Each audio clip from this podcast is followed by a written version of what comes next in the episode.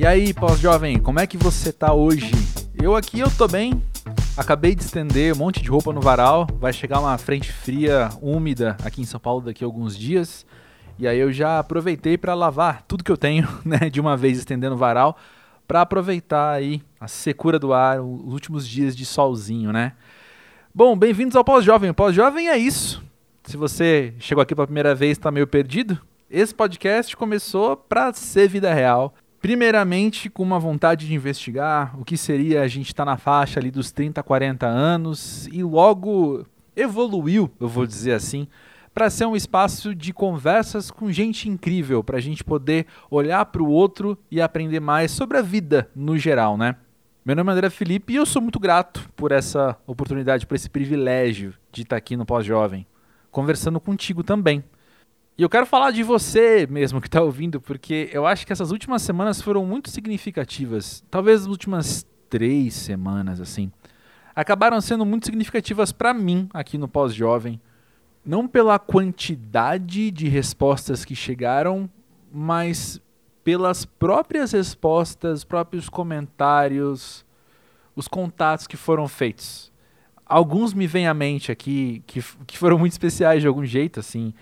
Teve gente que mandou mensagem perguntando como eu tava falando. Você sempre pergunta como é que as pessoas estão, mas e você como é que tá? Teve gente que mandou mensagem comentando algo que eu falei, que leu nas entrelinhas. Gente preocupado com isso. Como é, mas ah, eu concordo com você quando você diz tal coisa. Acho que você ficou inseguro aquela hora, mas eu concordava com você. E aí eu lembrei até que eu tava conversando com a Natália Souza do Para dar nome às coisas, que ela fez um episódio muito significativo para mim que eu esqueci o título agora. Aqui, achei. É episódio 85. É Você Não É Sua Rede Social. Que ela coloca no fim uma reflexão que é: Você prefere ser popular ou relevante? E isso desencadeou entre nós dois uma conversa muito longa. Ou melhor, longa da minha parte, coitada, né? aluguei ela assim, mandei uns, umas 47 mil mensagens em média por dia para ela para falar disso, para falar sobre relevância e popularidade. E uma das coisas que, que eu falei era isso, assim, falando, meu, quando, quando eu recebo, assim, uma mensagem nesse nível de contato, nesse nível de envolvimento, né, nesse nível afetivo, enfim, me relembra o quanto o pós-jovem é relevante, né? E isso é muito mais precioso para mim no nível pessoal, como eu vejo na minha perspectiva, com os meus valores, muito mais especial do que a cultura dos números inflados na qual estamos submersos, né? E a Natália, inclusive, essa semana me falou que uma ouvinte do Pós-Jovem mandou mensagem para ela dizendo que conheceu ela pelo Pós-Jovem, no episódio que ela passou por aqui. E é muito bonito ver isso, é muito bonito poder apresentar pessoas tão incríveis para você, pós-jovem que está ouvindo. Pessoas que vão ter falas das pessoas, as pessoas, né, o trabalho delas, as ideias delas vão ter relevância na sua vida como tem na minha. Isso é maravilhoso. Repito, me sinto privilegiado. Tudo isso para dizer que o episódio dessa semana é exatamente isso. Um baita privilégio de sentar com alguém que não por acaso foi indicado pela Natália Souza. Eu falei com ela, falei, Natália, você tem alguém para indicar para o pós-jovem tal? Tem alguém que você acha que seria legal eu chamar? E ela, assim, não esperou ela não, não, não parou para pensar, foi de imediato. Ela falou: Lua Barros, chama Lua Barros, que vai ser muito bom. E aí eu comecei a namorar essa ideia. Eu sempre passo um tempo assim, digerindo as ideias né, de convidado no pós-jovem, pensando como é que ia ser. E quanto mais eu conhecia da Lua, mais acompanhava, mais sonhava, então, como você ia bater um papo com ela, mais eu queria que acontecesse. E aí veio o dia de sentar e conversar com ela e foi tão maravilhoso quanto prometia ser. Bom, para quem não sabe, quem é Lua Barros, né? Ela é a fundadora da Rede Amparo, da qual o Para Dar Nome às Coisas, da Natália Souza, nome que eu falei já 19 vezes hoje, né?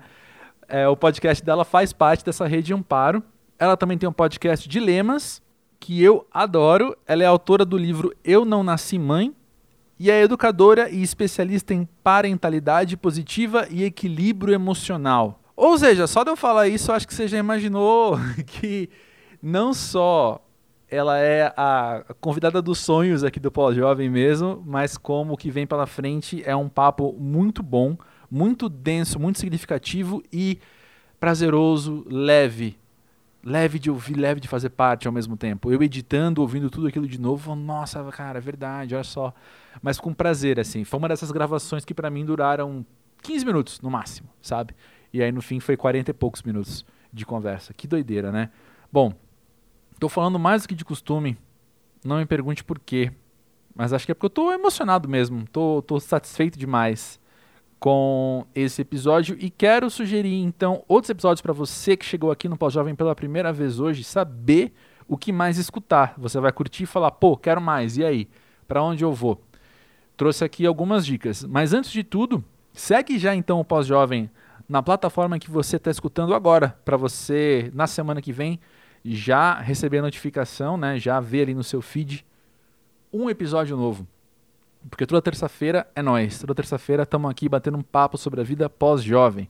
Bom, sobre as dicas, eu trouxe três mulheres podcasters também, todas com esse mesmo.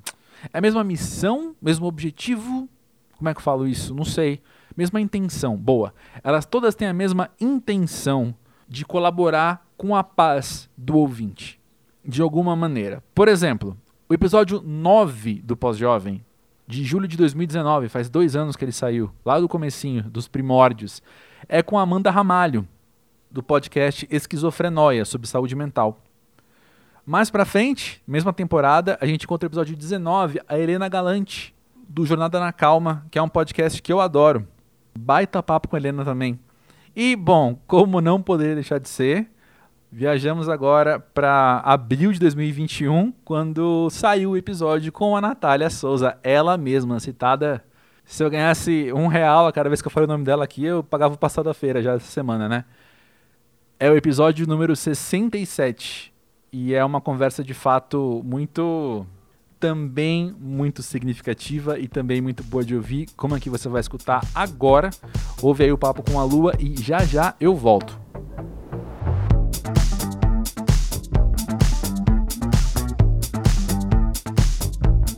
Lua, conta pra gente, pra você o que é ser pós-jovem. Olha, primeiro que eu tô muito lisonjeada de ser convidada para um podcast chamado Pós-Jovem, porque eu faço 40 esse ano. E aí, né, eu fiquei pensando, será que eu ainda, ainda tô nessa, ainda sou pós-jovem? Ou já sou adulta? Ou, ou posso ser uma jovem adulta?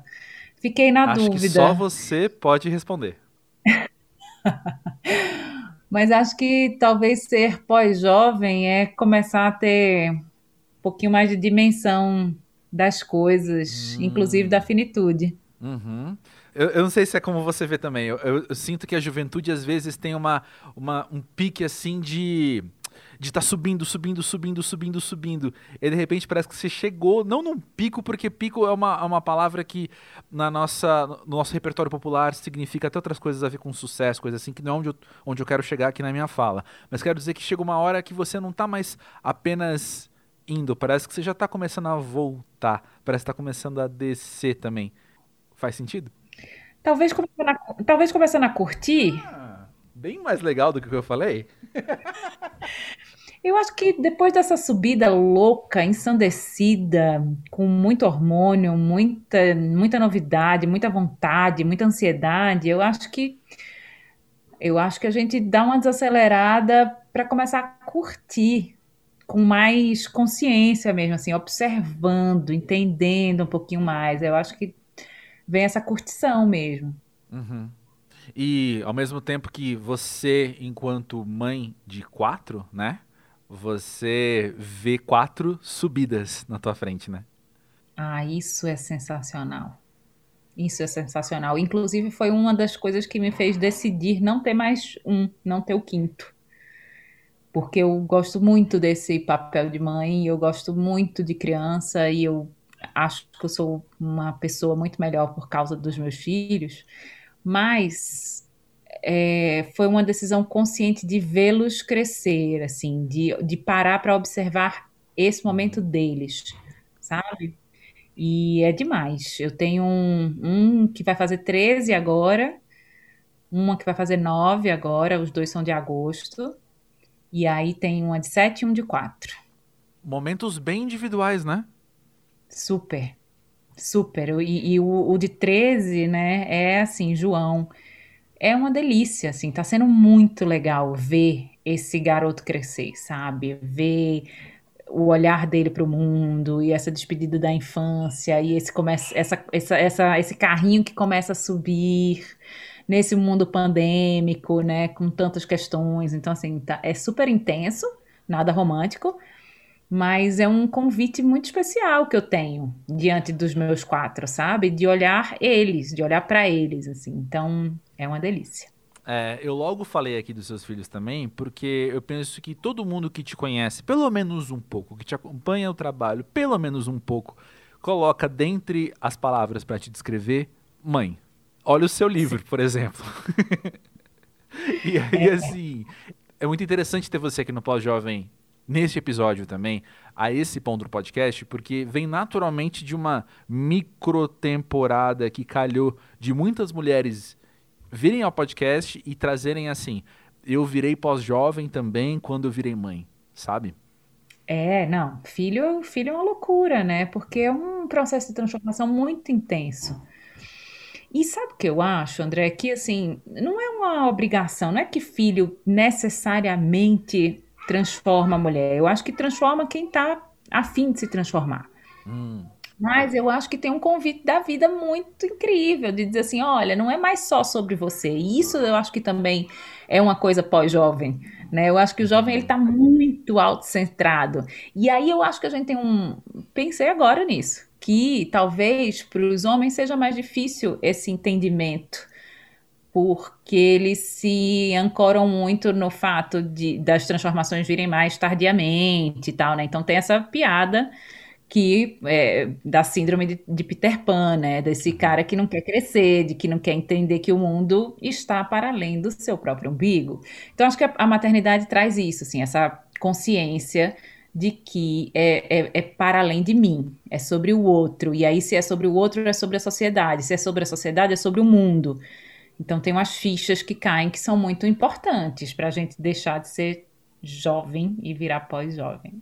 Ah, entendo e concordo bastante. E ainda tem um, um, certo agravante aí nas entrelinhas da sua fala, que é essa sociedade, esse mundo que a gente, se a gente não prestar atenção, se a gente não se olhar como peça ativa para transformações também, vai fazer questão, entre aspas, que o homem não cresça mesmo. Nossa senhora, super. E é, e é, é, é difícil, eu acho que isso é difícil para as relações, né?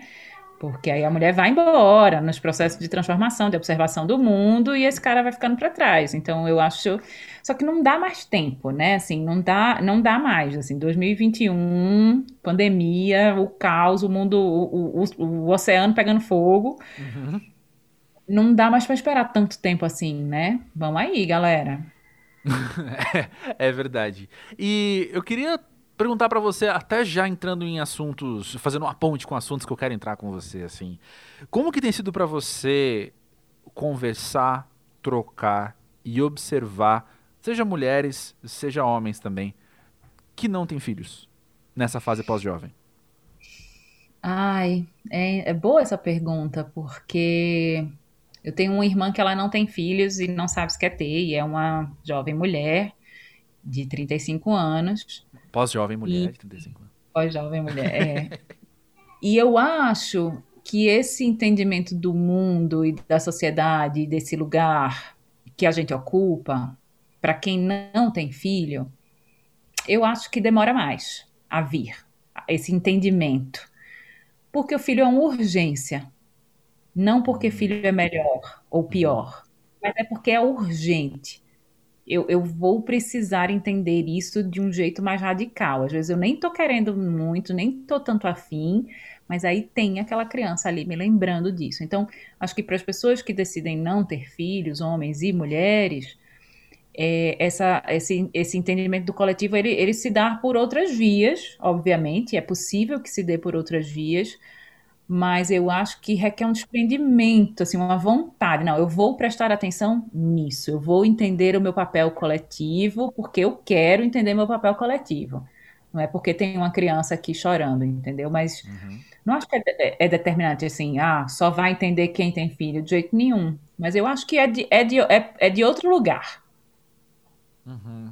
Eu me dou a liberdade de te perguntar isso dessa forma, porque acompanhando você, acompanhando o seu trabalho, eu reconheço, se quiser achar que eu estou elogiando, você pode ficar à vontade, tá? Eu reconheço uma generosidade muito grande na sua fala, né? Quando você traz a comunicação não violenta, quando você traz todas as questões afetivas com que você trabalha e a, a intenção de amparo, né? Eu reconheço uma generosidade muito grande da sua fala que quando você me fala da maternidade, ou, ou melhor, por isso, quando você me fala da maternidade nesse lugar que eu concordo contigo que é muito precioso, eu não sinto o que outras pessoas muitas vezes trazem na fala, que é um. Escuta aqui, como é assim você não tem filhos? Sabe? Olha só, porque uh, aí escolha o clichê que você quiser e coloque aqui na mesa agora, sabe? Seja do, é assim que a, que a vida é, é assim que as coisas têm que ser. E eu me dou a liberdade de te perguntar isso desse jeito porque mesmo por menos que eu conheça você pessoalmente, eu sei afirmar que não seria essa, não seria esse seu ponto de vista, não seria essa a sua resposta, sabe? Eu agradeço, porque eu acho que a gente. A régua não pode ser a minha, né? Uhum.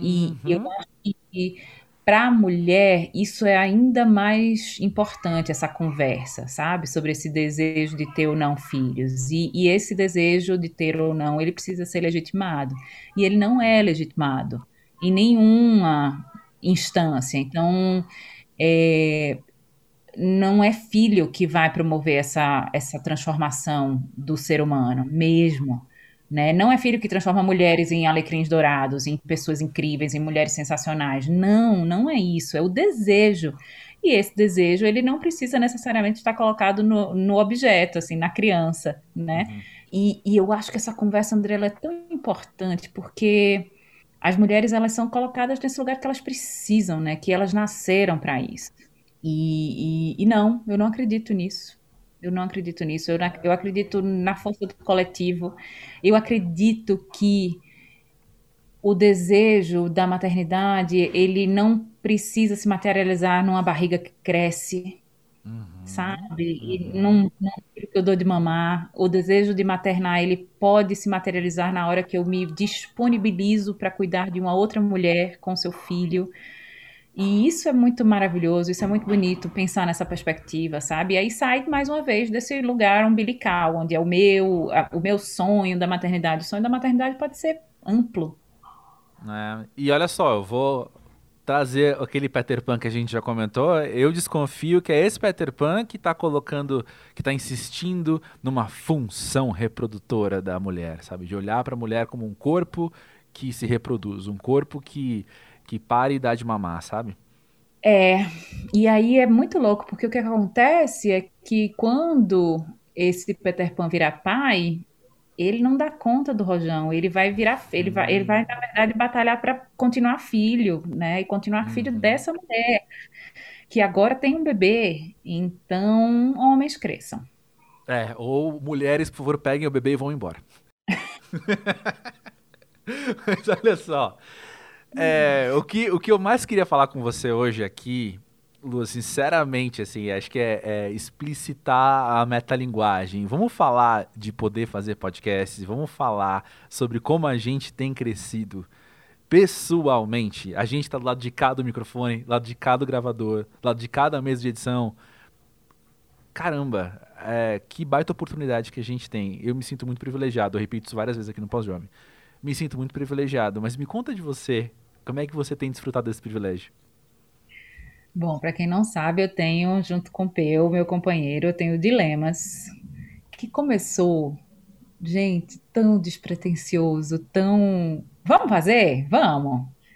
Sabe? E era isso, assim, e era e, e foi uma decisão porque a gente estava diante de muitos questionamentos, num momento que estava assim, a gente estava com muitos dilemas, e a gente estava vendo esses dilemas aparecerem, e aí, vamos fazer, vamos falar sobre os nossos dilemas e os dilemas das pessoas, vamos.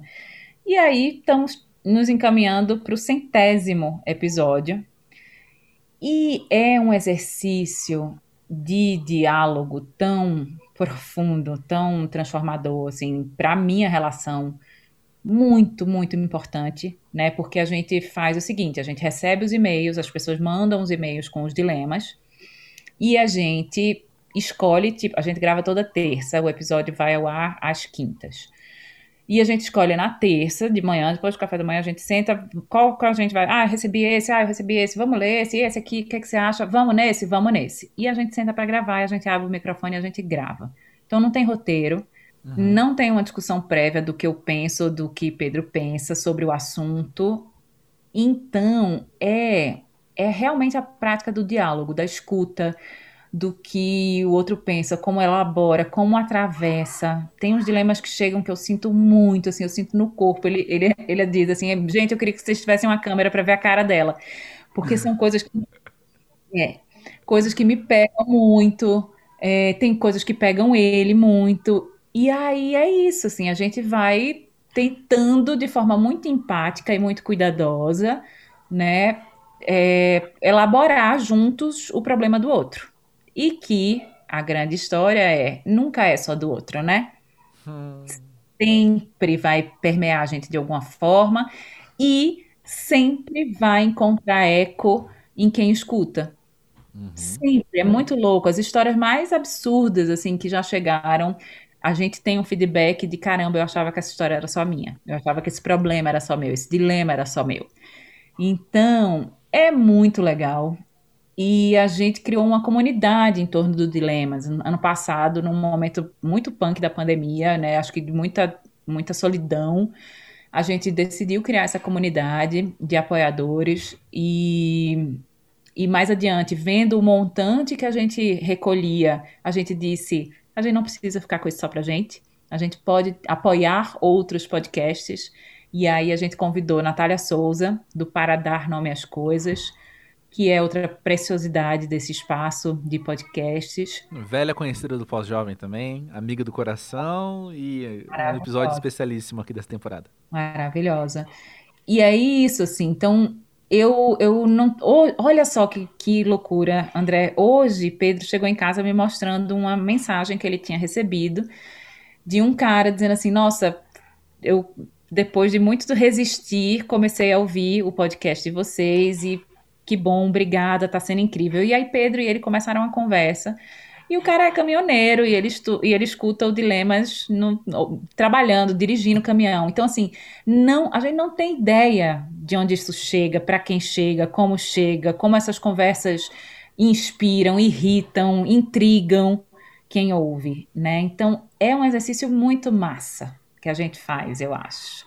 Concordo, concordo sim. E Acho que quando a gente tem essa essa escuta ativamente sensível, sensivelmente ativa, não sei, mas quando a gente está ouvindo ali querendo ouvir e aberto a ouvir, acaba sendo quase inevitável você também estar tá aberto a uma própria transformação ou se você não gostar dessa palavra, você que está aí ouvindo, uma ampliação, sabe? Eu, eu me abro mais a algo novo. É como eu sempre falo aqui no Pós-Jovem, né? O contato com o outro te faz ver você mesmo, seja pelas semelhanças ou seja pelas diferenças.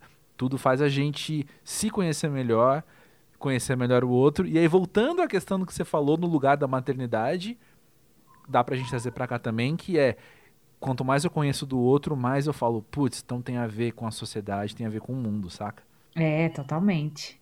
Eu adoro esse exercício da, da escuta e acho que a gente precisa praticar mais. É. Você consegue dizer os lugares em que você mais tem sido ampliada ou transformada? Ou amparada? eu tenho. Eu acho que eu melhorei muito na escuta, no processo de escutar. Hum, ai, mas sabe uma coisa que foi muito, que é assim, que é o julgamento. Hum. Óbvio que eu julgo, né? Ninguém consegue atingir a elevação espiritual a ponto de não julgar, mas de não agir a partir do meu julgamento. Uhum. Sabe? Eu estou muito aberta para ouvir o que quer que seja, sem, sem deixar que meu julgamento prévio se coloque no que eu tenho a dizer para aquela pessoa. Então, isso veio muito forte com dilemas, assim, foi um ponto de expansão muito precioso para mim. Uhum. Posso te contar como que eu tenho aprendido a lidar com isso? Fique Me à vontade para discordar. Muita gente discorda de mim, inclusive. Amigos meus discordam. Mas assim, eu, eu sou muito ligado no, no significado que as coisas possuem, assim, né? E julgar o juiz, ele não fala se está certo ou se está errado. Ele estabelece a sentença. Então, assim, é inevitável, quando você me conta alguma coisa, eu concordar ou discordar. É muito inevitável. Mas desde que eu não estabeleça uma sentença na minha discordância, peraí, Lua, então você acha isso? Então desculpa, agora não tem mais como a gente conversar. Ah, você fez tal coisa, então não quero mais você na minha vida. Enquanto eu não estabeleço essa sentença, eu não tô necessariamente julgando. Eu discordo de você e às vezes talvez a gente tenha que ter discussões longuíssimas sobre essa discordância.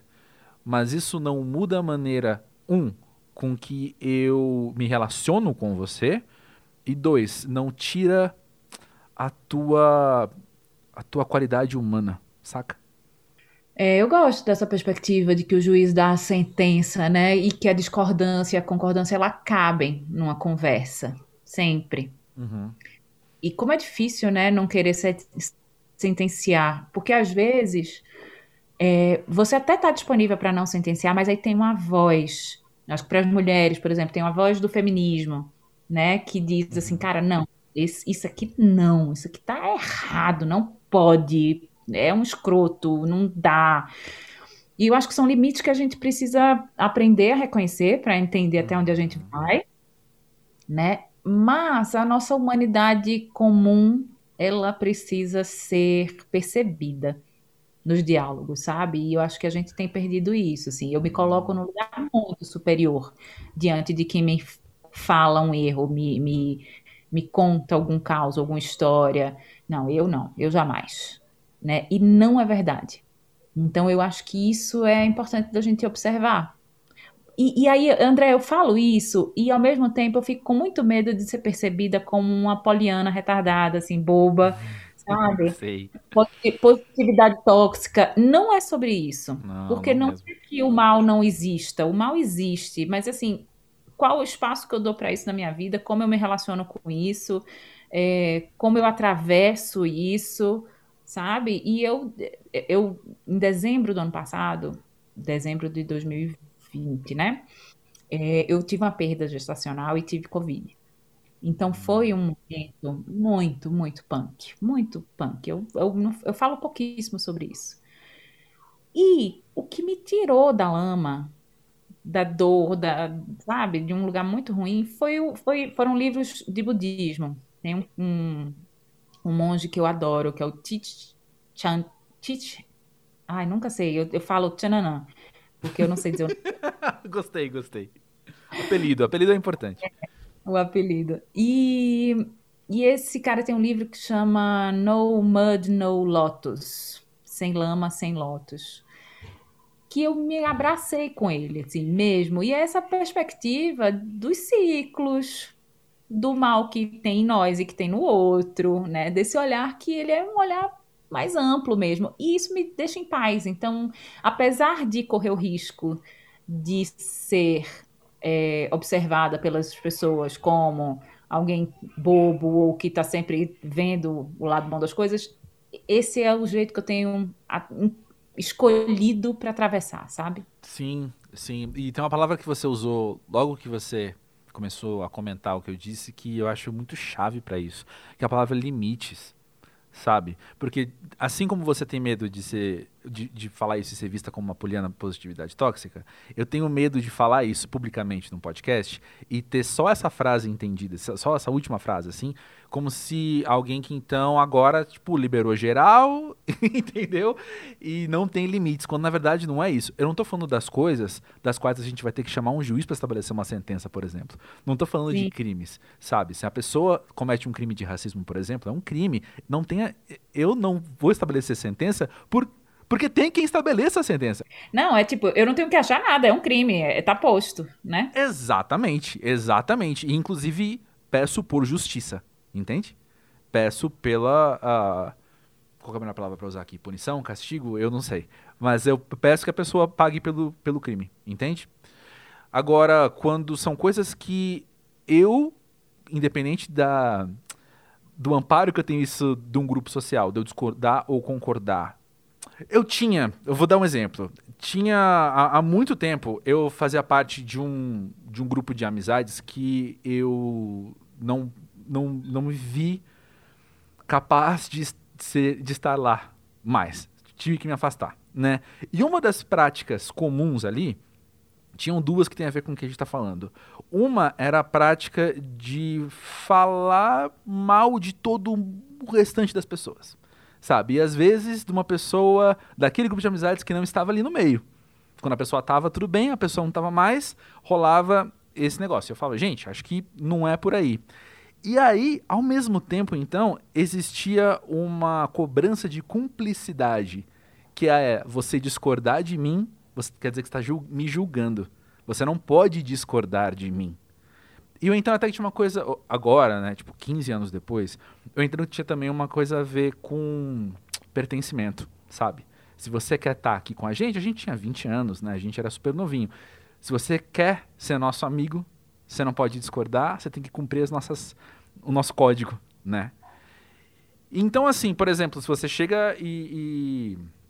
Tudo isso para dizer, né? Se você chega e, e, tem uma prática dessas, que eu não, não acho legal ficar falando mal das pessoas pelas costas, eu particularmente não acho isso legal, mas isso não vai mudar a maneira com que me relaciono com você, se você vier falar mal de, de alguém para mim, por exemplo, sabe? E não vai tirar a qualidade humana sua. Você ainda é humana como quando você fala bem dos outros, saca? É, é, é difícil, né? Eu tô lendo um livro muito louco que chama Meu Filho Me Adora, hum. da Laura Pigozzi. E ela fala sobre essa família contemporânea de que, que quer apenas os seus semelhantes por perto. Porque hum. qualquer coisa diferente disso, do que eu penso, do que eu acredito, é, um, é uma ameaça. E eu vejo esse comportamento muito claro, colocado né, para todos nós. Então, eu não quero me relacionar, eu não quero ouvir, eu não quero estar, eu não quero saber do que é diferente. Eu quero me manter numa bolha. E óbvio que às vezes se manter nessa bolha é um jeito da gente estabelecer certos limites mentais, de saúde mental pra gente, né? Uhum. Sim, acho que é importante. Mas acho que a gente precisa ficar atento quanto a gente se fecha, o quanto a gente abre, o quanto a gente permite, o quanto a gente dialoga, o quanto a gente não dialoga. É difícil, é um exercício difícil, é um exercício que é, nos convida para empatia e aí a gente não sabe, a gente desconhece, a gente conhece assim no livro, no, no post do Instagram, a gente vai lá e dá um like quando tem alguma coisa falando sobre empatia, você diz, nossa, é isso aí. Na prática é. É, e também aí a gente esbarra num, numa outra coisa que provavelmente a gente fazendo parte da mesma sociedade, mesma cultura, eu acho que eu posso afirmar isso, né? Provavelmente eu vou ter mais dificuldades que isso do que você, que é a vulnerabilidade, sabe? Então, se eu percebo que mostrar essa hum, esse lado meu que às vezes eu também desaprovo, mas eu acabo fazendo alguma coisa porque eu sou gente, eu acabo abraçando o meu lado errado de uma maneira que eu não devia, ao invés de dialogar com ele à distância, eu vou e, e faço coisas que eu desaprovo também.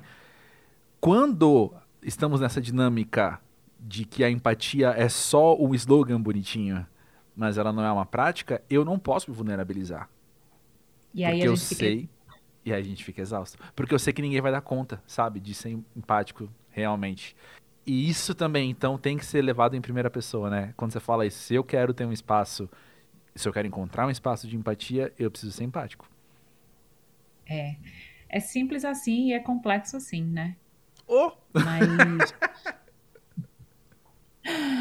não me pergunte é como, pessoal. Não me pergunte, não me peça cinco passos. eu, eu volto para as minhas escolhas, sabe? Que ao mesmo tempo que eu, às vezes, eu tenho medo de, de ser percebida como alguém é, bobo nesse sentido, eu vejo que eu estou atravessando as coisas de um lugar muito bom. Então isso quer dizer que funciona para mim. Né? Assim, funciona, funciona, cara, tá funcionando. Tô mantendo a minha cabeça para fora da água. Sabe? Não tô não tô lá completamente desfeita, né, diante de tantas coisas que estão sendo desfeitas ao nosso redor, sabe? Então, uhum. é um jeito de me manter íntegra. Então, no fundo, no fundo, eu tenho esse medo, mas eu reafirmo esse lugar. É, essa é a minha escolha mesmo. Eu vou tentar ser mais empática, eu vou tentar julgar menos, eu vou tentar observar o que o diferente tem para me dizer ou tem para me ensinar, porque eu estou em pé, E uhum. tem muita gente que não tá, né? Uhum. Assim, tem muita gente que tá muito mal. Então, eu acho que tudo isso tem a ver com as escolhas que a gente faz de, de como a gente vai se relacionar com esse mundo cão.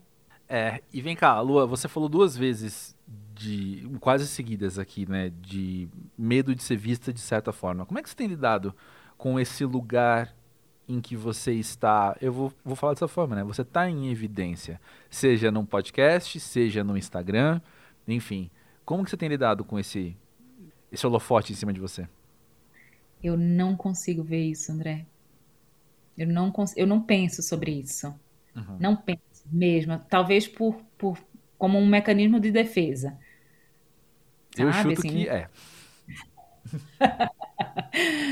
Não quero saber, não, não, não quero saber, não fico olhando engajamento no Instagram, não fico olhando quantas pessoas ouvem o um podcast, não fico olhando quantos directs eu recebo, não fico, não contabilizo, porque não, não quero, porque eu acho que é, é, é um lugar muito desconfortável ter que pensar sobre isso o tempo inteiro e agir a partir disso. Então, eu tenho quatro filhos, o rolê aqui é louco, sabe? Eu prefiro me ocupar disso do que pensar sobre o que é esse holofote. E, e eu nem acho, eu sempre faço uma comparação, que é assim, quando alguém fala sobre isso para mim, eu digo, gente, isso é igual a ser rico no banco imobiliário. é. Sabe? Não é nada, não é nada. A gente é que pira que é alguma coisa. Não é. Aqui dentro da minha casa tem quatro crianças precisando de mim. Eu vou cuidar disso, sabe? E vou, obviamente, me dedicar ao meu trabalho que eu amo. É, vou falar com quem me procura. Vou, vou, sigo fazendo isso, mas é meu trabalho. Sim, justíssimo. E esse teu trabalho também, seja dando um curso, seja recebendo a história de alguém no Dilemas, seja respondendo perguntas na caixinha do, do Instagram dos stories, seja lá onde você for se meter, você, esse seu trabalho sempre te coloca em contato com o outro, como a gente já falou antes hoje aqui, né? Você também precisa parar, respirar, meditar nessa verdade de que esse contato com o outro, agora num nível mais um a um mesmo, né? Não, não pensando em, em evidência, em holofote, mas Pô, Lua, o que você fala tem um peso especial, né? Hum. É, eu também não penso sobre isso. Eu penso que quem me procura, e eu respondo todas as mensagens que me chegam. Quem me procura, que está precisando ouvir alguma coisa, que está querendo tirar alguma dúvida, está genuinamente disponível para me ouvir e eu vou me colocar genuinamente ali naquela resposta. Então, eu não penso que tenha um peso, sabe? Porque eu acho que se eu ficasse pensando nisso, eu, eu deixaria de ter algo que é muito espontâneo. Eu sou aquela pessoa, André, que quando eu, eu era mais nova, quando eu era jovem, as amigas diziam assim: Você tem certeza que você vai falar com Lua? Você sabe que ela, ela não, eu, eu não alivio, né? Eu trago verdades. Temos muito em comum. Eu sempre fui essa pessoa, assim, muito assertiva, dura, falo o que tem que ser falado, sabe? Então, eu, eu acho que eu nunca. Eu não posso me desconectar disso porque o que eu falo tem um peso. O que eu falo tem um peso e eu sou essa pessoa. Então, quem me procurar vai, vai, vai encontrar Luanda. Sabe? Assim, quem eu sou verdadeiramente. Então, é, eu acho que tem uma projeção muito grande, né? Que as pessoas fa fazem, assim. Eu, eu sou brava pra cacete, sabe? Assim, eu falo muito palavrão. Eu, eu, eu não sou exatamente uma pessoa paciente. Eu, eu tenho minhas impaciências. E eu cuido, eu cuido do outro, porque eu cuido mesmo, porque eu gosto de fazer isso. Então, eu, é óbvio que eu vou ter cuidado, mas eu não vou pensar que eu não posso falar tal coisa, sabe? Eu falo o que eu quiser. Uhum. Com uhum. cuidado, com afeto, com amor, entendendo que aquela pessoa está procurando, precisando, mas eu falo, eu falo. Uhum. Inclusive, eu participei de uma palestra outro dia. Nossa Senhora. que eu. A pessoa me fez uma pergunta, o cara me fez uma pergunta e eu respondi a pergunta dele. E aí eu disse, Jesus amado, nunca mais me chama para fazer palestra aqui, né? E eu disse, é. paciência. E aí outro dia uma pessoa que estava assistindo, que estava nessa empresa, que assistiu, ela fez um recorte da minha fala para ele, Ai. que eu sabia que tinha sido um pouco demais. Ela fez um recorte e colocou no IGTV. E ela disse assim: Você lavou minha alma. Eu disse: Jesus amado, socorro. Bom, ela botou, não, ela trabalha lá, né? Não, não, quem sou eu? Não vou. Eu não, eu, não, eu não poderia colocar, mas ela colocou. E tá lá. E é isso, eu vou falar, sabe? Uhum. Uhum. É, eu pergunto isso. Quem, quem tá ouvindo, seja você ou algum ouvinte que pensou que quando eu pergunto isso tem uma carga de, de autoprojeção é real, assim. Porque é o tipo de coisa que eu tive que parar e refletir, e, e entender e estar em paz, assim, sabe? Com respostas que chegam pro pós-jovem, com mensagens que mandam falando da vida, desde o pri literalmente primeiro episódio, sabe? As pessoas mandando, contando coisas que, que elas pensaram a partir de algo que eu falei, que aí eu falo, é, tá. Sabe? mas eu, eu nunca tinha verbalizado do jeito que você verbalizou, mas eu me identifico muito assim. Tá bom. Vou prestar atenção no que eu tô falando, vou falar com cuidado, com afeto, com respeito. Mas sendo eu, porque também é tudo que eu tenho, né? É, e aí tem uma coisa, né, que assim, a gente começa a pirar essa tal dessa exposição, né? Que a gente ocupa, que é pouquinho demais, gente. Exposição é, sei lá, eu Fátima Bernardes, entendeu? É. Né? Juliette. É, é, Juliette, exposição. Isso aqui é brincadeira, a gente tá no, no, no play ainda. É, mas ainda assim, ainda que a gente esteja num nível muito soft do que é essa exposição, do que pode ser essa exposição, o ego tá aqui, né? Tá aqui, tá aqui do lado, sentadinho do lado. E é gostoso, gostosinho, dar um biscoitinho pro ego, claro que é. Mas aí, né, a terapia é minha igreja e nada me faltará, e eu tô lá para resolver esses BOs com a minha terapeuta. E não para ficar numa pira, sabe? De que, ah, eu sou muito foda. Não, nossa não. senhora, Deus livre. Não. E pro tipo de trabalho que você faz, inclusive, eu penso que uma coisa é o holofote que colocam em você, mas outra coisa é o pedestal em que você decide subir. Entende? Sim. E aí isso põe em risco muita coisa, seja da autenticidade, seja do do, do, do, do seu ego querer manter-se ali no pedestal, então, então você faz outras escolhas que seriam diferentes se você não estivesse lá. E aí as coisas não se sustentam, né? É, e é maravilhoso, porque para cuidar do meu ego eu tenho quatro crianças, né? Que elas não deixam não tem não, carinho no ego não. E assim, aí o gás acaba, e aí faltou café, e aí, mãe, terminei de fazer cocô. E aí, velho, vamos nessa. A vida real é muito massa. Eu amo, amo, amo. Amo manter o pé no chão. Que lindo, isso é muito, eu acho isso muito bonito, muito legal mesmo. E vem cá, além, você citou dois livros, você falou agora da terapia, e isso é algo que eu tinha anotado para te perguntar, que eu fico curioso. O que que tem na sua vida pós-jovem? O que que tem te alimentado, sabe? Eu corro. Eu amo correr. Eu preciso correr. Você começou a correr quando? Eu... eu comecei a correr antes da pandemia. Ah, então pós-jovem já. É, eu, eu, comecei a correr antes da pandemia. Tem dois anos que eu corro, assim, mas eu, eu não corro, não sou corredora, nada disso. Mas eu gosto dessa sensação de quase morte que a corrida me dá. Sim. Vou morrer, vou morrer, vou morrer. Não, não, não vou morrer, vou chegar. Então, correr é um negócio que me nutre profundamente, me organiza, organiza meu, meu juízo, sabe? Me faz, me faz muito bem. Aliás, tudo do corpo, assim, eu sou uma pessoa muito sinestésica uhum. e muito corporal, então, para mim, eu, eu tenho um, uma coisa que eu digo sempre, que assim, mexer o corpo muda a mente, e eu acredito nisso, mas assim, muito. Então, quando eu tô muito cansada é quando eu preciso fazer exercício. Então, exercício para mim é um negócio que me, me organiza, me nutre. É, terapia, não, não, não consigo ficar sem. Fiquei metade da, da pandemia sem, não foi bom. é, ler também, tô o tempo inteiro lendo, emendei, assim, essa pandemia, eu disse assim, cara, quer saber, eu vou ler, porque aí não dá para sair de casa, não dava para sair de casa, né, no começo, muito, E aí foi isso, assim, eu tô muitos livros aqui ainda, inclusive no saquinho, embalados para ser lido. Então, tô sempre tem, termino um, já tenho outro. Estar com as crianças, estar uhum. com as uhum. crianças me organiza também. Então, quando eu estou de fato, né, sem estar precisando responder WhatsApp, sem estar querendo saber é, de algum job, de alguma coisa, algum texto, não, estar com eles, estar com eles é é, é sempre muito gostoso. Que bom, que bom. Até porque.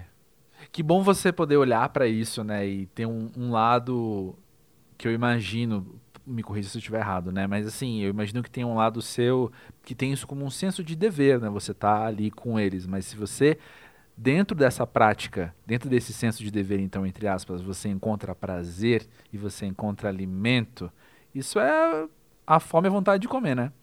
Nossa, eu, acho, eu adorei isso, assim. Acho que esse senso de dever o tempo todo é que atrapalha o rolê.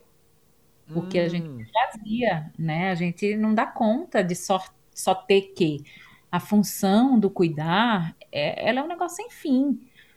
Então, se eu olho para isso apenas como um, um, um, um, trabalho, uma função a cumprir, um trabalho a ser feito, eu acho que fica muito pesado. Então, desde sempre, a maternidade é, é, é sim um lugar de prazer caótico, é, barulhento, confuso, cansativo, mas que me nutre, assim, porque eu olho, eu, eu, acho, eu acho muito sensacional, assim, parar para ouvir as conversas, parar para ouvir a brincadeira, né? Porque a, brincadeira é um espaço de elaboração da criança. Então, quando eu paro para ouvir o que, que a, a, minha. Tem uma filha específica que adora brincar de boneca pequena e fica lá horas.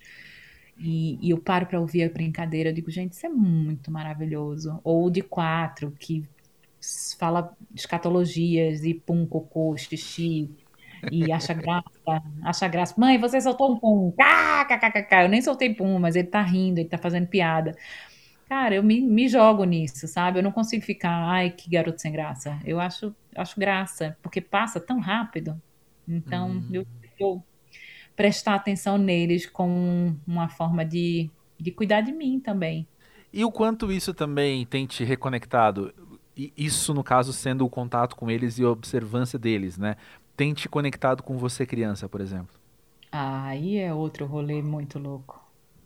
Muito muito louco, porque eu não acredito, André, que a gente constrói futuro, o nosso futuro, sem entender a nossa história. Então, esse, essa possibilidade de olhar para minha criança através dos meus filhos é um presente.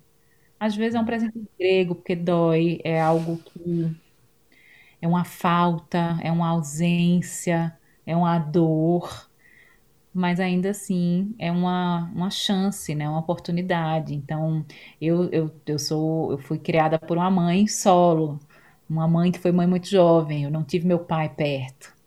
E aí eu olho para esses quatro com esse pai que eles têm, eu, eu digo, gente, é muito bom estar tá vendo isso acontecer, sabe? Eu me cuido e me curo um pouquinho a partir da história deles. E, e isso é muito legal. Nossa, total, legal demais. Que bom, que bom que que a gente pode tirar alimento e a gente pode tirar reconexões de tanta coisa, né?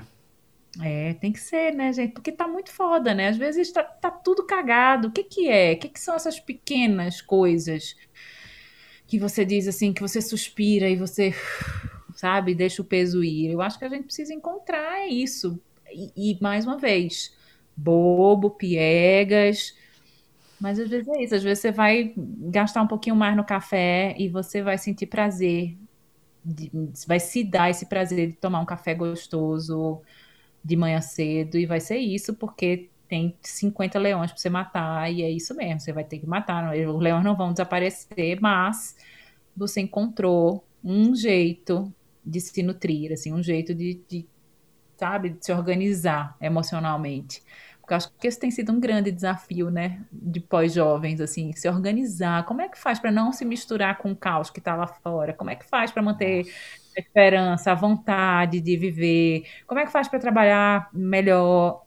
Essas questões são questões que nos atravessam, né? E, e eu acho que o caminho é esse, porque se a gente ficar tentando mudar o mundo no macro sem cuidar desse micro, desse pequenininho, desse passinho de formiga, eu acho que a gente perde as forças. É, baita perigo. Mas ó, Lua, parabéns e obrigado pelo seu trabalho. Parabéns Obrigada. E porque, nossa, ah, tem, tem uma amiga minha, a gente, quando era muito novinho, a gente estabeleceu um adjetivo para falar das coisas que a gente sentia que batiam na gente. A gente falava que era de verdade, sabe? Então, tem filme que você vê e que é legal, mas tem filme que é de verdade. Tem música que você ouve e você curte, mas tem música que é de verdade. E o seu trabalho é muito de verdade, sabe? Eu agradeço muitíssimo, recebo. Eu acho que é de verdade mesmo, assim, eu, eu me esforço para que seja de verdade, é, para que para que eu não, não me torne um personagem assim que tenta agradar, sabe? Sai e, desse pedestal aí que não, não rola não. É, é, e aí eu acho que é isso, acho que é de verdade, sim. Maravilha. Obrigado por estar aqui no Pós-Jovem trazendo você aqui para a gente conhecer melhor. Obrigada demais, André. Parabéns pelo seu trabalho, parabéns pelo pós-jovem. Essas conversas são deliciosas e nos nutrem, né? Ali uhum. são também uma fonte de nutrição. Então, obrigada pelo convite por estar aqui. Adorei.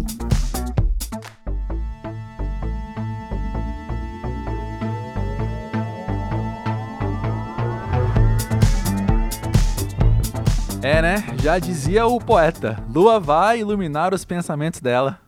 E essa lua tá iluminando muitos pensamentos de muita gente. E é uma baita honra poder trazer esses pensamentos aqui pro pós-jovem. Como eu disse, ouvir de novo o episódio enquanto eu editava me fez repensar várias coisas e, e acho que o que mais vale a pena ressaltar é de fato essa questão essa questão tão delicada de falar na nossa cultura, no nosso país, no nosso país de hoje, na nossa cultura, como ela está sendo disseminada. E eu falo isso com um pesar muito grande. Mas como é artificial você aceitar outra pessoa da qual você discorda. E eu vou novamente fazer um pequeno parênteses, uma pequena observação aqui desde já, e dizer que tudo que eu vou falar agora não compreende, por exemplo, crimes nos quais nós temos uma legislação que rege sobre eles. Eu estou falando de questões do dia a dia que cada um vê de um jeito, tá? Como a Lua falou, essas coisas que são amparadas pela lei, eu não tenho que achar nada, né? Mas eu estou falando então do exercício de não ser juiz nessas questões do dia a dia. Dito isso, eu tenho para mim, e eu falo isso olhando tudo que eu já vivi nesses 36 anos, que é eu não consigo pensar em algo mais impactante, em algo mais potente do que a aceitação e o perdão. E eu quero me concentrar aqui na aceitação. O perdão a gente pode falar outro dia. Mas esse momento, quando você compreende que você pode conviver com alguém, que você pode dialogar e criar laços afetivos, sendo aceito com as suas discordâncias, com, com as suas diferenças. Isso é extremamente impactante. Não dá para você sair ileso dessa situação, sabe? Você é transformado. E você experimenta um novo nível de contato com você mesmo. Sabe, eu acho que a aceitação ela é muito dita hoje em dia quando a gente fala de se autoaceitar, quando a gente fala de aceitar a si mesmo. E isso é, de fato, muito interessante, muito relevante, mas também é algo que eu não quero falar aqui nesse momento. Agora eu quero falar sobre algo que eu entendo como pouco popular, entendo até como algo então que vai contra o zeitgeist, vai contra o que o nosso tempo está regendo enquanto comportamento, enquanto filosofia. Quando a gente olha em volta, a gente percebe muito isso. Mas, cara, você já teve a situação, já passou pela situação, teve a experiência de estar tá conversando com alguém e a pessoa vem e conta, e você olha para ela e você percebe que ela está trazendo para você uma parte dela que ela não gosta. Ela está trazendo para você um, um, um cantinho ali, sombrio, escuro, e que ela tem às vezes vergonha e que ela tem medo da exposição, porque expor isso significa não ser aceito. E você ouve, você assimila o quanto aquilo é embaraçoso ou, ou, o quanto aquilo traz insegurança para a pessoa, e você de alguma forma só responde para ela dizendo: Isso não muda como eu vejo você. Isso não muda a nossa relação, a gente segue sendo amigo. Ou a gente segue sendo família, ou a gente segue sendo casal. Cara, isso, você vê a pessoa ali na tua frente tendo essa experiência de identidade, de poder ser ela mesma, num grau muito lindo, cara. Muito lindo mesmo.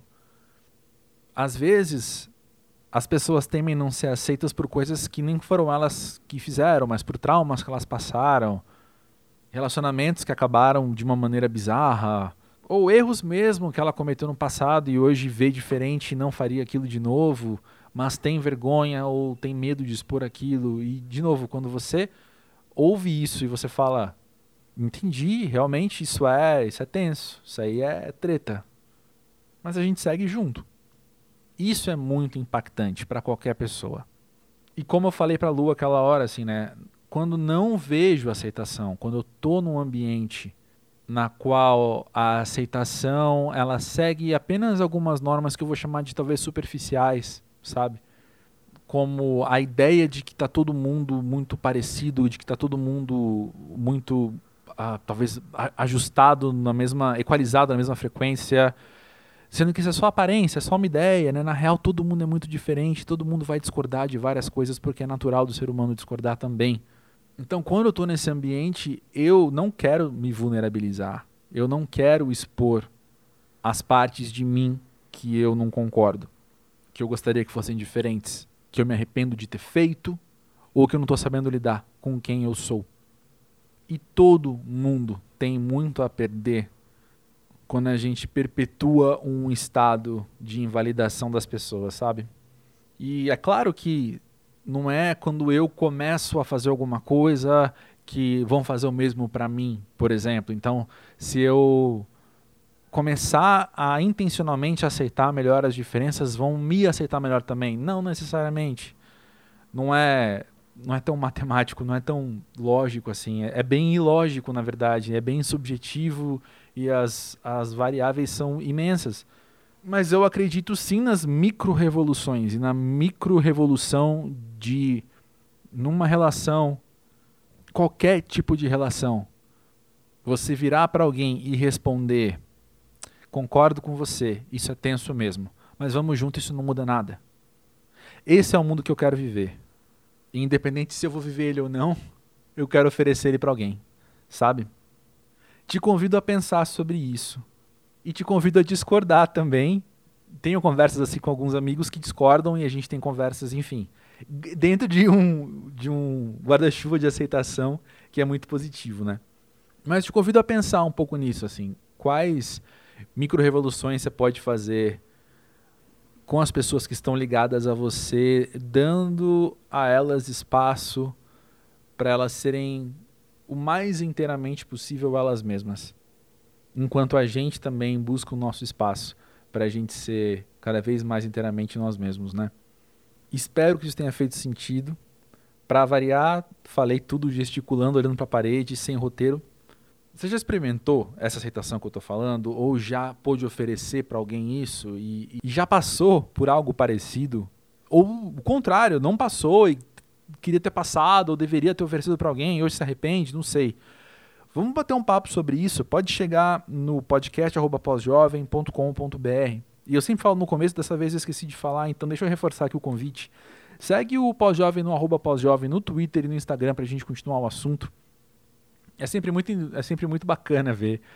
Faz bem a gente poder interagir por esses canais também. E eu espero que todas essas palavras, todas essas verdades, a, a verdade que eu vivo, a verdade que a Lua vive, tenham contribuído para a sua verdade ser maior, ser mais significativa também. Conta com o pós-jovem para isso. Semana que vem, tamo junto de novo, terça-feira. Tem um episódio que eu sei que vai ser muito especial para muita gente. eu sei que vai ser especial para muita gente. Só digo isso. Nos vemos lá. Obrigado pelo privilégio de estar aqui conversando com você hoje. E é isso. Grande beijo, até mais.